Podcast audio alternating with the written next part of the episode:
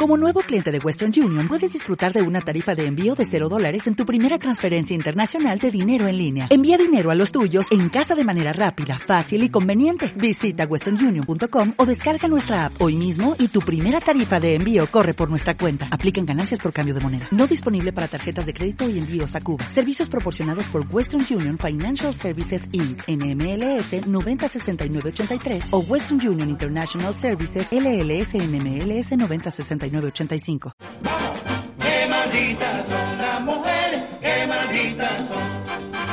Qué malditas son las mujeres, qué malditas son.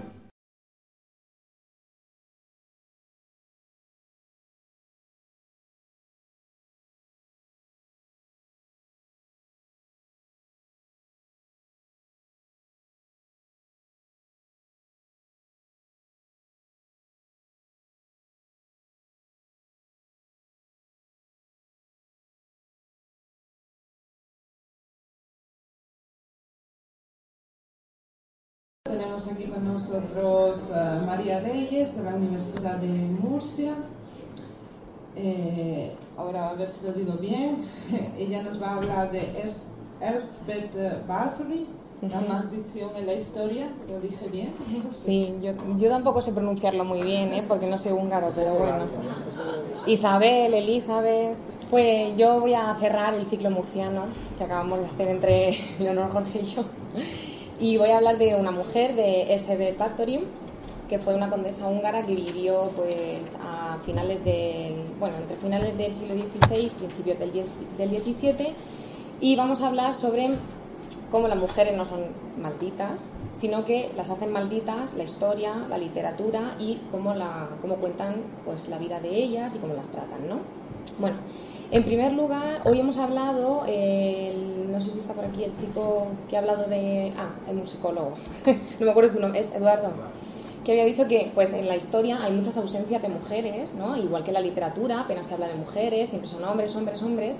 Pero a mí me llama mucho la atención que cuando hay mujeres en la historia y en la literatura, ¿cómo hablan de ellas? ¿no? Que se despachan bien, que hay pocas, pero las pocas que hay, tela, ¿no? Tenemos a ejemplos de mujeres malditas, malditas en la, litera- en la literatura y en la historia. Pues no sé, en, en España, nuestra querida reina Juana la Loca, ¿no? Que estaba loca, tenemos a Cleopatra, tenemos reina, la reina siria Semiramis, es decir, todas las mujeres que la historia recoge generalmente son mujeres malditas. Eh, la historia de Juana de Arco, pues igual se tergiversó, aunque a lo largo de los años luego la santificaron y reconocieron su labor, pero realmente las recogen como mujeres prácticamente monstruos, ¿vale? Y entonces, bueno, eh, no es que sea, como he dicho, una experta en historia de Hungría, pero sí que me llama la atención cómo la historia de la literatura recoge la vida de esta señora.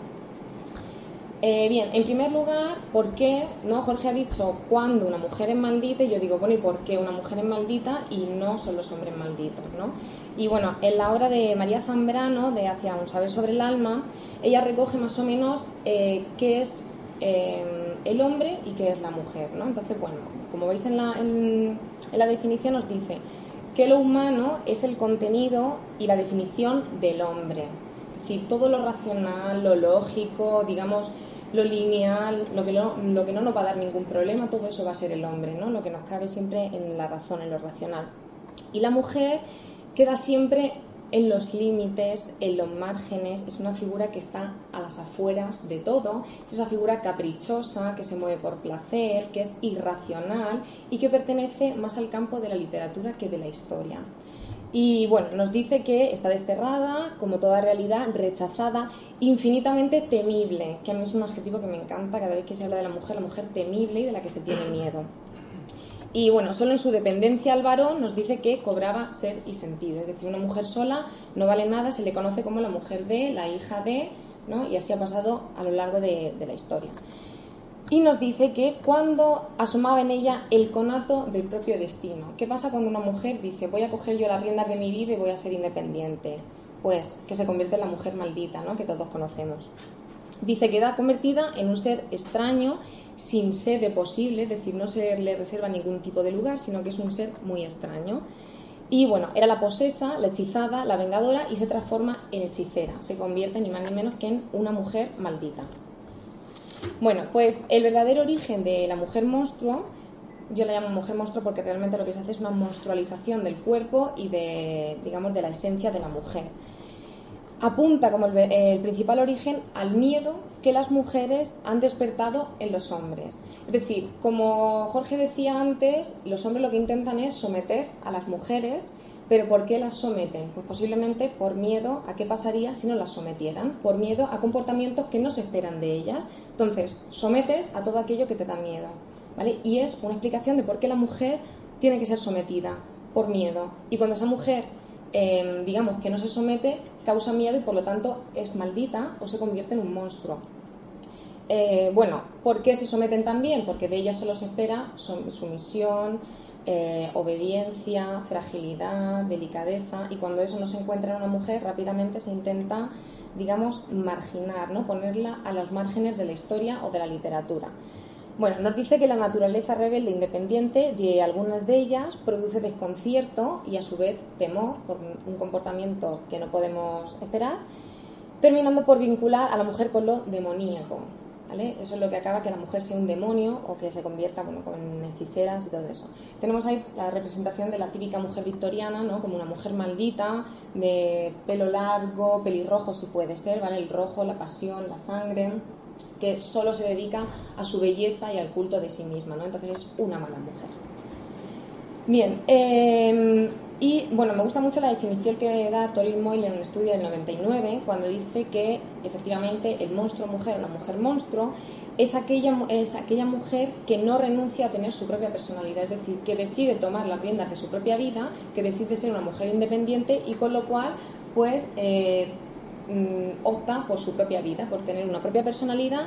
Tiene, eh, bueno, según actúa según su propia iniciativa, sin que nadie le diga nada, tiene una historia que contar, ¿vale? no la historia que le imponen que cuente, sino ella tiene una historia que contar y reivindica un lugar en la historia y es una mujer que rechaza ese papel sumiso.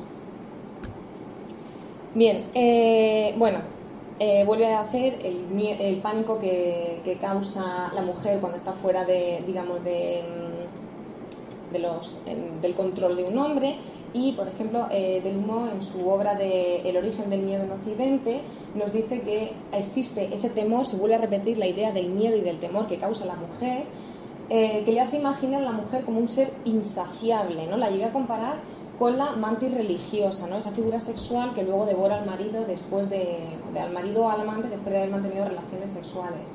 Es una mujer fatal que le impide, ella es el impedimento para que un hombre se realice, eh, que se pueda realizar su espiritualidad, encontrar su camino de salvación, sino que la mujer siempre va a ser la desviación de la norma. Es una mujer que es acusada de ser un placer funesto y de haber introducido en la tierra el pecado, como hemos visto antes, ¿no? Bueno, de todo este temor surgen las distintas, aparte de todo el mito y cómo se van, digamos, tergiversando las versiones a lo largo de la historia de la literatura, de brujas, diosas, vampiresas, hechiceras, pero mmm, cuando hablo brujas, diosas, vampiresas, hechiceras, sucubas, etcétera, digamos siempre al lado negativo o la visión negativa que han tenido en la historia, ¿no? La bruja de gorro, nariz larga y verruga, la diosa mala con el pelo de serpiente castigadora, ¿no? En lugar de ser, pues lo que ha dicho mi compañero, mmm, la que da la vida, la celebración de la vida, no, no, al revés, todo lo negativo. Bueno, ¿y qué tiene que ver? Ah, un poco. ¿Qué tiene que ver la condesa húngara en todo esto? Bueno, pues la condesa húngara ha sido una de las mujeres que, digamos, más eh, se ha cargado sobre ella el mito eh, de vampiresa, de una mala mujer. Se ha llegado totalmente a deformar la figura histórica y a día de hoy tenemos una especie de vampiro que pertenece más al género de la ficción, de terror, que a lo que es la historia en sí misma. Digamos que es un ejemplo perfecto de monstrualización de la mujer. Se ha pasado de tener una mujer a tener un auténtico monstruo. Bueno, ¿Quién es la condesa húngara? Bueno, ahí hay uno de los pocos retratos que se conserva de ella y Erzsébet vivió entre el año bueno, 1560 y 1614. Procede de una familia muy poderosa que fueron los Báthory de Hungría y bueno, reunió muchísimo poder y riqueza, no solo por su matrimonio con Ferenc Nadasdi, que fue otro caballero muy importante en Hungría, además fue un soldado, se le llamó el caballero oscuro por la crueldad que tuvo y la no tuvo ningún tipo de, vamos, se le llamó el caballero oscuro porque hizo auténticas masacres contra los turcos y eh, bueno, se vio obligada, dice, a administrar todo su poder una vez que su marido muere. No solo una vez que, su marido muere, porque se sabe que ella siempre había mm, tenido, digamos, la intención de administrar todo y que funcionaba a la sombra del marido. Uno de los, mm, digamos, de los indicios que tenemos es que, por ejemplo, decidió siempre conservar su apellido de soltera, a pesar de haberse casado. Hay que decir que no era lo normal en Hungría, durante aquella época se podía hacer, pero no muchas mujeres lo hacían. Con lo cual, bueno, ella es una forma para reivindicar la importancia que tenía su familia y el querer que siempre se mantuviera la línea familiar en su apellido.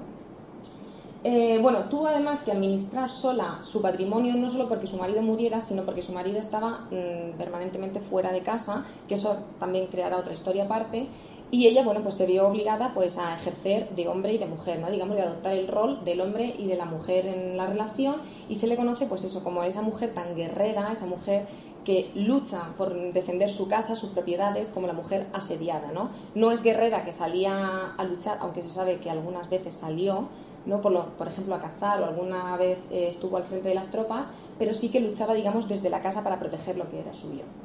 Bueno, eh, fue, como otras muchas mujeres de la historia, el hecho de alcanzar tal poder que tuvo durante aquella época y demostrar su valía como aristócrata, influyente en decisiones importantes para su país, le convirtió en una figura incómoda para todos aquellos que se querían quedar con todas sus posesiones.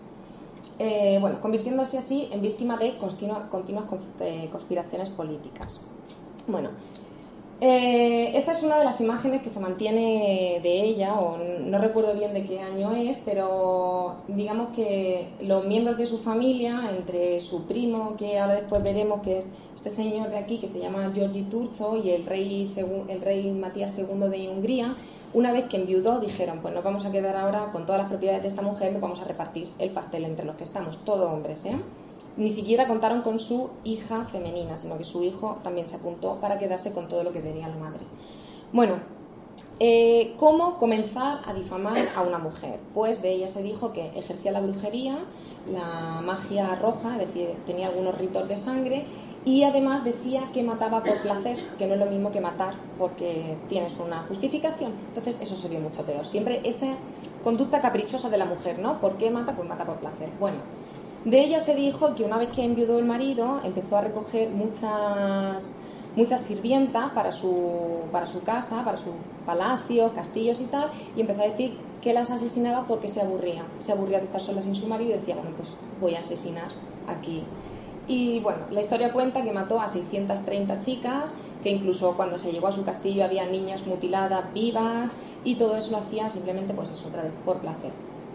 Para empezar, eh, esa historia se mantiene hasta el día de hoy, a no ser que alguien coja un libro de historia y diga, bueno, en Hungría durante finales del siglo XVI, principios del XVII, lo que yo he leído, que tampoco soy historiadora, pero sí que había alrededor de unas 3 millones de personas viviendo en toda Hungría. Es decir, es una población muy baja y es muy raro que alrededor del castillo de una mujer hubiera 630 chicas en cuatro años todas vírgenes, todas menores de 18 años, a las cuales pudiera asesinar. Con lo cual se ve que hay una cifra que es totalmente descompensada con la realidad.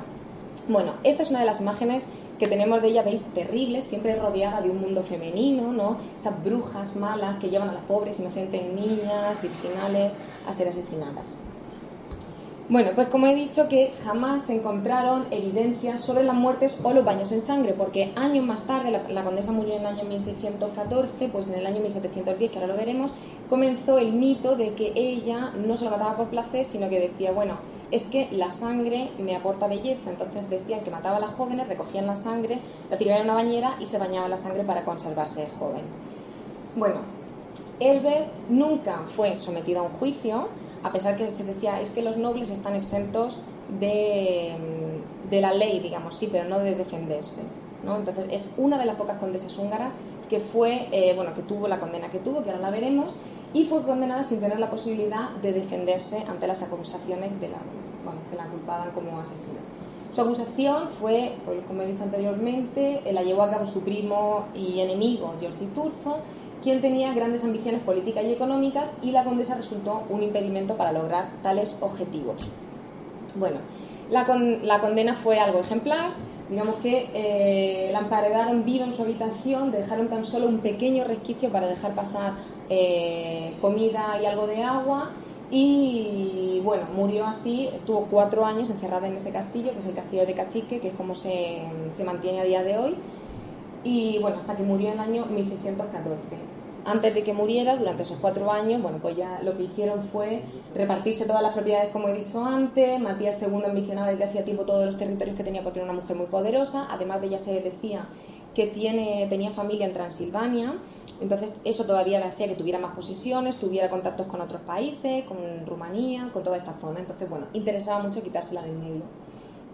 Em, bueno, eh, alrededor de su persona, como he dicho, pues ha ido creciendo el mito a lo largo de los años, mito, leyenda, y todo esto ha sido, eh, o sea, ha hecho que Esbert Báthory sea a día de hoy una figura más bien literaria que histórica, ¿no? Y se ha, se ha, alimentado tanto su leyenda que se ha acercado al mito del vampiro, y a día de hoy lo que se tiene es como la condesa Drácula, la mujer vampiro, y ahora después veremos. De su figura histórica realmente queda muy poco y solo nos queda pues ese cuerpo de mujer totalmente desproporcionado que ahora veremos que se ha convertido ahí una mezcla entre mito y ficción como si realmente nunca hubiera existido y que eso fuera un producto de, de la imaginación. Tenéis aquí algunas representaciones que se tienen a día de hoy de ella, han hecho muchísimas películas, ya en esta directamente le llaman Drácula, que ahora veremos por qué. Eh, un disco de música que tiene esta portada o incluso en videojuegos. Bueno, se ve que en la primera, por ejemplo, en la película ya nos aparece el aspecto ese de mujer fatal que ni siquiera tiene nada que ver con los pocos retratos que se tienen de ella, ¿no? La rubia, que si puede ser deja enseñar un pecho así como quien no quiere la cosa, le han colocado una bata roja que para que se le vea también bien la pierna, el pecho y totalmente, pues eso, mujer fatal con su cuchillo determinada a asesinar del disco de música, para qué decir nada, ¿no? Eso sí, siempre que se le vean bien los pechos, la forma, mm, Todas las curvas que tiene, sangrienta, la mirada lasciva, los ojos verdes, también los ojos verdes cautivadores, como quiero cautivar a la gente para, o sea, hombres y mujeres para que vengan y yo los asesine, o el videojuego, que igual pues no deja nada de imaginación. Además le pone el pelo rojo, que es algo muy típico del aspecto de la mujer fatal, ¿no? Bueno, eh, obviamente no se han empeñado, muy pocos se han empeñado en dignificar la historia de la mujer, sino que lo que han hecho ha sido pues mm, alimentar y alimentar y alimentar su leyenda. En el primer texto que encontramos del porqué de los baños de sangre lo escribió un jesuita, Ladislav Turovsky, en el año 1720, donde recogiendo la historia de Hungría recogió la historia de la condesa y fue él el que dijo que se bañaba en sangre. Entonces, bueno, es una representación acertada porque de ella se decía que mientras que veis ahí una chica en la esquina como atemorizada, tiene una sirvienta que le está llenando la bañera con vasijas en sangre y ella mirándose al espejo. Decían que era una mujer muy obsesionada con el paso del tiempo y entonces siempre tenía que tener un espejo para constatar que no envejeciera, que siempre estaba guapa y bueno, y lo de la belleza de la mujer. Realmente lo del baño de sangre, la leyenda cuenta que una, una de sus sirvientas le fue a llevar un espejo y a la sirvienta se le cayó el espejo, entonces comenzó a bofetearla y le saltó sangre de la nariz y le saltó a la mano y entonces la mano dicen que se le rejuveneció. Entonces de ahí sale la leyenda que ella dijo, pues voy a bañarme en sangre de todas las muchachas y además vírgenes, ¿eh? que también es un detalle. Bueno, eh, tenemos ahí más representaciones que se tienen a día de hoy de ella, la de la bañera, por supuesto, siempre intentando mostrar el cuerpo femenino, o sea, ni siquiera muestran a la mujer malvada, pero esa mujer malvada que encima exhibe su cuerpo y es todavía más fatal, o sea, todavía más maldita. Eh, la idea del uso, del, del uso de la sangre y que se, relacione con la belleza, ¿no? con el uso de la sangre para embellecer o para rejuvenecer, es un mito que acerca a la condesa a la figura de Drácula. ¿no? Bueno, eh, ahora, mm, bueno, la condesa Drácula, como se le llamó, aparte de llamársele alimaña, llena, sangrienta, será rechazada, es curioso porque eh, en lugar de decir, bueno, pues esta mujer no, no pertenece más a la historia, vamos a darle un lugar en la ficción, pero es que incluso en la ficción llega a ser rechazada. Se dice que Bram Stoker cuando escribió Drácula se basó en la historia de la condesa, aunque no está todavía, no es del todo cierto el dato, pero bueno, se dicen, hay fuentes que dicen que se basó en la historia de la condesa húngara para eh, hacer su historia de Drácula. Y eh, curiosamente, su nieto, Daisy Stoker, en el año 2009 escribió un libro que se llama Drácula el no muerto, donde aparecen los dos personajes. Aparece el personaje de la condesa y el de Drácula. Y es curioso ver cómo eh, el autor, bueno, Daisy Stoker y Holt, que lo escriben juntos, es curioso ver cómo los autores ven la imagen de Drácula y ven la imagen de la condesa. Nos, eh, bueno, habla de Drácula como es un vampiro, sin embargo, seguía considerándose humano que ya le da algo más de humanidad y lo acerca más a la historia, ¿no? al mundo de la racionalidad. Tenía casi 500 años y no había aprendido a aceptar sin culpa los poderes de un no muerto. Es decir, que en Drácula vemos un, digamos, un conato de, de, moralidad, de culpabilidad, es decir, tiene algo de corazón, es un poco bueno, por así decirlo. Entonces, mientras que Drácula se escribe a lo largo de la novela como un ser violento, pero al mismo tiempo es valiente, leal, generoso, honesto, astuto, ingenioso. Llega a describirse como un hombre inteligente. La condesa se describe como un ser cruel, retorcido, sanguinario, carente del más leve punto de compasión humana, cosa que Drácula sí tenía cierta compasión porque el pobre mataba y no lo podía evitar y aún encima se sentía culpable, pues la condesa nada, no, no tenía compasión, mata por placer y se vuelve a repetir esa idea del capricho ¿vale? De esa esencia caprichosa de la mujer. ¿Por qué mata? Porque se aburre, porque quiere. El pobre Drácula mataba para alimentarse o porque no lo podía remediar, pero ella sí que mataba por placer. Eh, bueno, a diferencia de Drácula, quien siempre tiene un propósito y disfruta en todo momento del juego y del ratón. Otra definición que se da de ella, bueno, es que a Bathory le encantaba alimentarse del temor de los humanos, le calentaba la sangre, le aceleraba el pulso, era tonificante y era tóxico, ¿vale? Bueno, eh, como ya he dicho, en tanto en la historia como en la literatura se, ha plasmado muchas veces su imagen. Anteriormente me pasó una, diapositiva con dos imágenes que tenéis de ella que vuelve a ser otra vez enseñar los pechos, pechos, mm, digamos, todas las formas del volumen, las formas que más se ven en la mujer y que generalmente se van a, digamos, relacionar con ese mito de la mujer fatal, ¿no? Siempre se representa, como todas las hijas de Lilith o como todas las vampiresas, digamos con los ojos negros cautivadores, la mirada arrogante, la fuerte carga sexual, el juego del placer y el capricho otra vez, que son las principales motivaciones, teñidas por la crueldad, el ansia, etcétera, etcétera. Digamos que todo el mito del vampiro. Bueno, tenemos aquí estas dos, mm, las dos publicaciones que se hicieron de Valentín Penrose y Alejandra Pizarnik, que simplemente estudiar estas dos obras ya llevaría a otra ponencia, a un estudio aparte, porque bueno, en los años 60 digamos que hay una recuperación del mito de la condesa de Bathory, porque hay un boom de los vampiros y empiezan a escribirse mucho sobre ellos, aparte de muchas novelas que se centran solo en el personaje de, la condesa. La que más llama la atención, por lo menos a mí, es Valentín Penrose por la cantidad de barbaridades que cuenta sobre la condesa en su novela. Em, en su biografía novelada, ¿vale? Es decir, vuelve a estar otra vez entre el mundo de la historia y el mundo de la ficción. Además, mm, entre paréntesis, diré que todo lo que escriben durante los años 60 sobre esta mujer está más relacionado con el mundo de la literatura que con el mundo de la historia. Pero en cambio sus novelas se, se venden como si fuera la verdadera historia de la condesa. Entonces no hay una distinción entre qué es literatura y qué es historia. Y la obra de Pizarnik se escribe diez años más tarde y lo que hace realmente es coger fragmentos de la obra de Penrose, pone algunas ilustraciones y directamente es todo un juego de violencia verbal y de poesía, digámoslo así. Bueno, ambos, ambos trabajos convergen en el punto de la reescritura de la historia de la condesa, pero siempre al lado negativo o por lo menos por la parte del mito. Simplemente que veáis un fragmento de la obra de Penrose cuando dice, Esbeth estaba rodeada, sobre todo en Pistian, que es una de sus propiedades, de una compañía que gustaba elegir corrompida y en la que todos los vicios se daban mezclados. Ella misma poseía un vocabulario que la mujer de buena familia empleaban pocas veces, es decir, que encima las mujeres tienen que ser refinadas con su vocabulario y en cuanto mm, utilizan palabras que no son de su rol, de su clase social, malditas. Eh, y que ella usaba sobre todo durante sus crisis de erotismo sádico, y ahora veremos qué, qué quiere decir dirigiéndose a jóvenes enloquecidas de dolor por los alfileres que les habían clavado bajo las uñas o cuando en su frenética pasión les quemaba ella misma el sexo con un cirio. Hablaba y gritaba durante las torturas, paseaba por la habitación, luego como un animal de presa volvía a su víctima. Para empezar, la descripción de las condesas es poco menos que un animal, ¿no? Es un animal que está totalmente como si sueltas a un león muerto de hambre y empieza a destrozar a personas, las que les quiere comer, les quiere quitar la sangre, es prácticamente eso. Y en una jaula se pone nerviosa y luego reposa. Además, eh, lo que se dice es la crisis del erotismo sádico, porque de esta mujer siempre se ha dicho que tenía, bueno, se alimentó también el mito de que ella era lesbiana, era homosexual, con lo cual es algo que le va a convertir todavía en más maldita. Cuando una mujer generalmente, eh, digamos que expresa su sexualidad de forma abierta o tiene mm, expresa su deseo sexual, se la va a convertir en maldita, en un monstruo, ¿no? Entonces, eso se le añade a que Esbeth no tenía ningún tipo de, digamos, de remordimiento, mm, no de remordimientos, pero eh, no se callaba al expresar sus deseos sexuales, no se sabe si con hombres o con mujeres, pero era una mujer bastante libre, de carácter muy fuerte y mm, mantenía relaciones sexuales libremente, lo cual eso le convierte en todavía peor.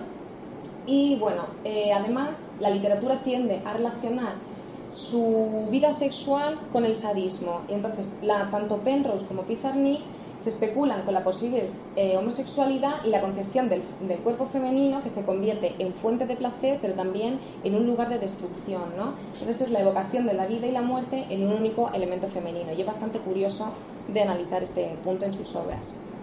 Bueno, se revive en las obras el mito de la vampiresa, la mujer lasciva, con la sexualidad devoradora, como se ve que se decía hasta que le quema con un cirio el sexo, y eh, es la, sexualidad amenazadora, incontenible, incontenible y temible.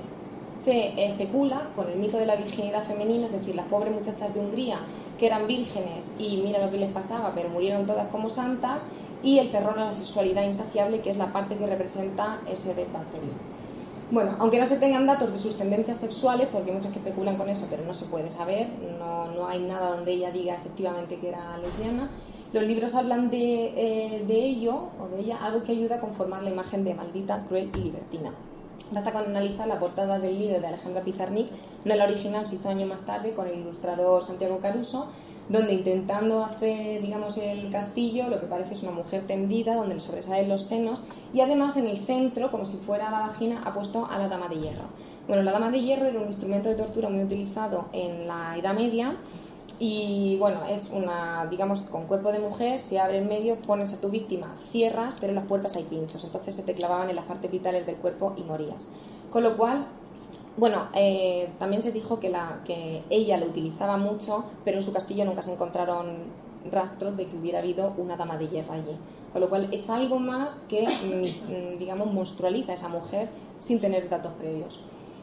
El hecho de que haya puesto como vagina la dama de hierro revive el mito otra vez de la vagina tentada, ¿no? La mujer esa fatal que cuando intenta mantener sexo con ella lo que hace es castrar al hombre como buena hija de Lilith y así alimenta el miedo que tienen los hombres a esa sexualidad devoradora de las mujeres. Eh, bueno, ¿por qué se decía esta relación de la condesa con el mundo homosexual o si era lesbiana o no? Pues puede ser, o bien porque el mundo de las brujas, que es siempre un mundo femenino y de ella se dijo que ejerció la brujería, y puede ser, porque mm, ¿qué se entiende por brujería? Si es el cuidado con las hierbas, ¿no? Entonces, bueno. Nos habla de Ana Darbulia, que Ana Darbulia fue, se, se, dice que fue su sirvienta más cercana a ella y con la que posiblemente tuviera ciertas relaciones sexuales, aunque Ana Darbulia también se la monstrualiza en la, en la historia y se dice que fue una mujer muy cruel y de hecho de ella se dice que es una bestia feroz en forma humana, así como ha pasado a Darbulia en la historia. Y también puede ser que la condesa se dijera que era homosexual por la publicación, a partir de la publicación de Carmila de Sheridan Le Fanu, que en, Inglaterra, en la, Inglaterra victoriana, que Carmila sí que es la primera vampiresa lesbiana de la narrativa gótica y posiblemente una vez que saliera Carmila se le añadiera este mito más. Bueno, así representa Sergio Caruso la, imagen, eh, Santiago Caruso, perdón, la imagen de Esbe Bathory con Ana Darbulia. Veis que Ana Darbulia es esa figura monstruosa, horrible, que la tiene en brazos como digamos la madre y la hija, ¿no? Ana Darbulia es quien le enseñaría a Esbe Bathory toda la maldad, cómo matar a las jóvenes, porque además se dice que Ana Darbulia llegó al castillo cuando eh, enviudó. Con lo cual ahí hay una relación que Esbeth cambió carácter una vez que fue una mujer sola y estuvo acompañada por otras mujeres y fue mejor persona, por así decirlo, cuando estaba casada. ¿no? Bueno, veis que Esbeth Bathory además aparece vestida como si fuera la dama de hierro, ¿no? un poco así como la dama de hierro con eso blanco, y por abajo se le dejan caer como raíces. No es la primera vez que se leen los textos que se decía que Ana Darbulia, perdón, que Esbeth era el árbol y Ana Darbulia son sus raíces, ¿no? Entonces es Darbulia quien alimenta la maldad de Esbeth Factor y es lo que representa. Bueno, es una imagen, por supuesto, llena de sangre, gatos, oscura. Este es un texto de Alejandra Pizarnik porque, como os he dicho, son como, digamos, como viñetas, ¿no? Poesía de estas viñetas el de los baños de sangre, como se dice, y bueno, dice, de ese modo de la sala de torturas, Dorcó, que junto con Ilana Jo y mm, Ana Darbulia fueron las tres brujas, digamos, más cercanas, o las tres mujeres que se dicen que eran brujas y más cercanas a ella, dice, se aplicaba a cortar venas y arterias. La sangre era recogida en vasijas y cuando las dadoras ya estaban exangües, Dorcó vertía el rojo y tibio líquido sobre el cuerpo de la condesa que esperaba tranquila, blanca, erguida, silenciosa. Y Santiago Caruso lo... Em, lo representa así. Otra de las torturas que se dice que cometió es que metía a las chicas en una jaula con pinchos, entonces la balanceaba y le iban cayendo a ella la, sangre, ¿no? que la rejuvenecería. De esto no se ha encontrado nada, ¿eh? esto ha sido mito, mito, leyenda, entonces una tras otra. Bueno, vamos a cambiar el tercio y vamos a ver, de monstruo a mujer, es decir, en lugar de mujer a monstruo, ¿por qué no de monstruo a mujer? Vamos a releer la historia y a ver qué es lo que nos cuenta la historia y qué hay. Bueno, se puede hacer otra, otra mirada hacia la historia, es reinterpretable, entonces vamos a volver a los orígenes, cojamos los datos y veamos a ver qué se puede extraer de ella. Entonces, mientras que una gran parte de escritores y escritoras se han interesado por los motivos más escabrosos, como hemos visto, la jaula, pinchos, orgías desenfrenadas que también se cuentan y tal, eh, son pocos los que han volcado todos sus esfuerzos en recuperar la verdadera figura de, su persona y su trágico final. Bueno, pues una de las mujeres que se ha, digamos, que ha tenido el interés por hacerlo es una escritora italiana que se llama Adriana Sini y su novela se llama Il bacio del diavolo, que todavía no está traducido, pero digamos que presenta otra visión totalmente distinta de una mujer. Nos presenta realmente lo que fue. Fue una mujer noble, aristócrata, que por su determinación e independencia se negó a someterse a, las voluntades de todos los hombres que la rodearon, algo que la convirtió en la mujer polémica e incómoda de su tiempo. Asimismo la describe como una mujer astuta, insolente, siniestra. La condesa sabía administrar bien sus bienes y derechos mejor que un hombre. Eh, bueno, digamos que en la novela no aparece en ningún momento que ella fuera una asesina o una vampiresa o que fuera incluso lesbiana. Ahora veremos cómo trata el tema ese de la homosexualidad. Y aparece bajo el aspecto de la mujer, que utilizaba, según las normas de la época, la crueldad y la violencia contra quienes la consideraban inferior a ella. Entonces, tampoco sería justo decir que esta mujer fue una santa que realmente no hizo nada y que se le culpó de todo ello. No, pero hay que ver la historia mm, en su contexto. Entonces, ¿era cruel esta mujer? Pues sí, era una mujer cruel, pero era tan cruel como cualquier otro noble de la época que fue educada para maltratar a los siervos, que se le permitía corregir, que se le permitía el castigo corporal para poder corregir a los siervos y que fue algo que a ella se le, digamos, se le monstrualizó por ello, por algo que todo el mundo hacía en aquella época, por algo que todos los nobles, incluidos los hombres, hacían. Entonces, bueno, como cualquier otra noble de la época, se servía de sirvientas y como cualquier otra noble de la época, no más despiadada de lo que solían ser los de su clase, e hombres y mujeres, cuando trataba de corregir o sancionar el comportamiento de la servidumbre, ejerciendo contra ello bueno, pues el castigo corporal, que era algo muy utilizado en Hungría en el siglo XVI y XVII. Luciano Pirrotta, que es un historiador italiano que además hace el prólogo de la novela de Adriana Sini, nos dice, bueno, aunque está en italiano, que la autoridad de los nobles era arbitraria y era algo normal asesinar a un campesino porque no se ha quitado el sombrero cuando pasaba un noble o no se había arrodillado, era normal violar a una chica y luego tirarla a un pozo o simplemente dejarla abandonada de la mano de Dios, es decir, eran cosas, barbaridades que no estaban penalizadas en la época y que no estaban, mm, digamos que no, no había ningún tipo de meramiento legal contra esas cosas. Es cierto que no es que fueran del todo impunes, porque cuando un asesinato de este tipo llamaba mucho la atención, los nobles lo que hacían era darle una compensación económica a la familia y así la familia, como estaban los pobrecillos muertos de hambre, pues digamos que se calmaban un poco los ánimos, ¿no? Entonces se llegaba a un pacto entre nobles y sirvientes e, y campesinos. Bueno, como hemos dicho que Esbeth aparece bajo la forma de mujer, cruel como otros de su especie, pero eh, que despreciaba a la plebe, pues así habían sido educados nos duela o no, era así el tipo de educación que tenían. Entonces, bueno, recrea una conversación que hay entre Esbeth Bathory y Georgie Turzo cuando éste le acusa y dice, castigo a la servidumbre con métodos exactamente iguales a los vuestros. O debo pensar que el mismo acontecimiento que en vuestra casa es derecho y justicia, en mi casa se convierte en arbitrio y crueldad.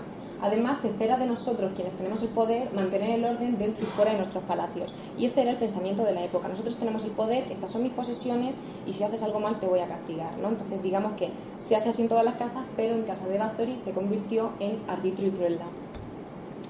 Respecto a la brujería, como he dicho antes, pues es posible que la ejerciera eh, como una forma de curación, porque además se sabe que todas las familias nobles tenían médicos en su casa y tenían muchas, muchas obras, em, muchos volúmenes donde hablaba sobre la curación con hierbas, imaginar la medicina del siglo XVII. ¿no?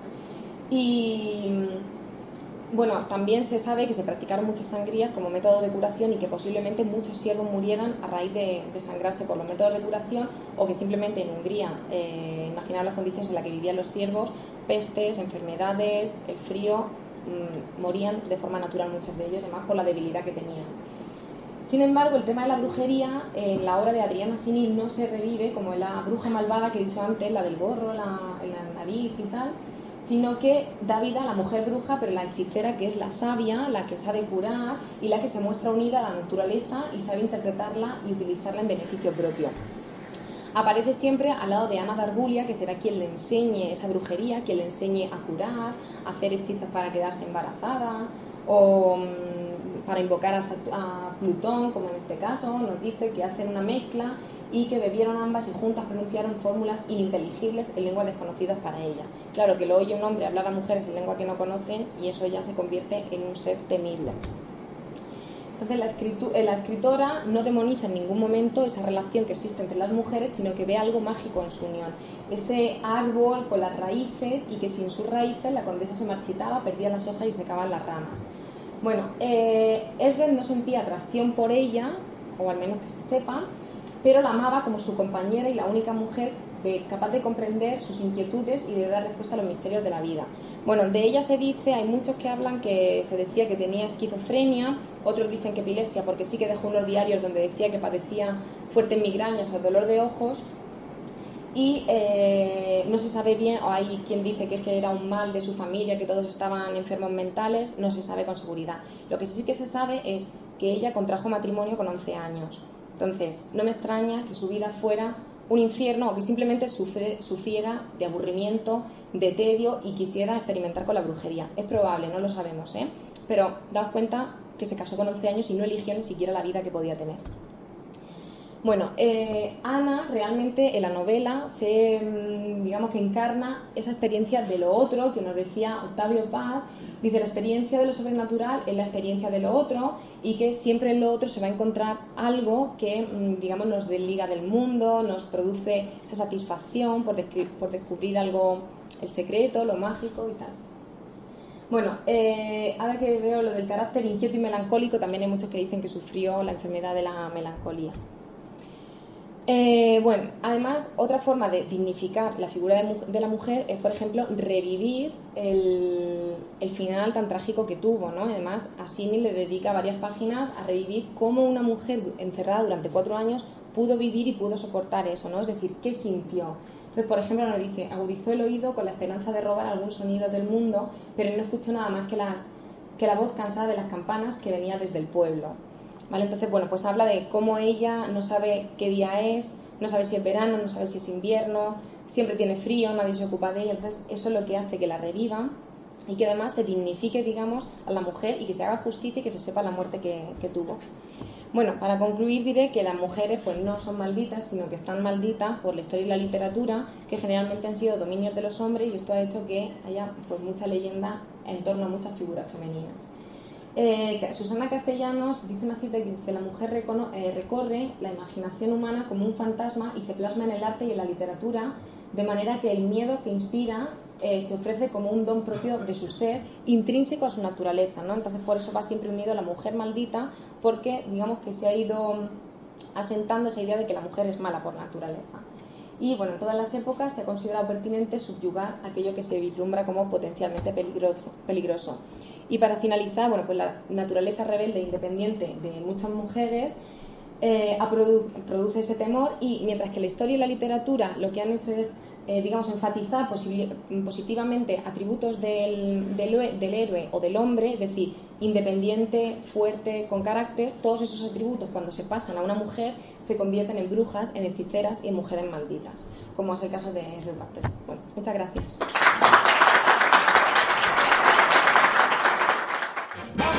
Qué malditas son las mujeres, malditas son las mujeres, qué malditas son.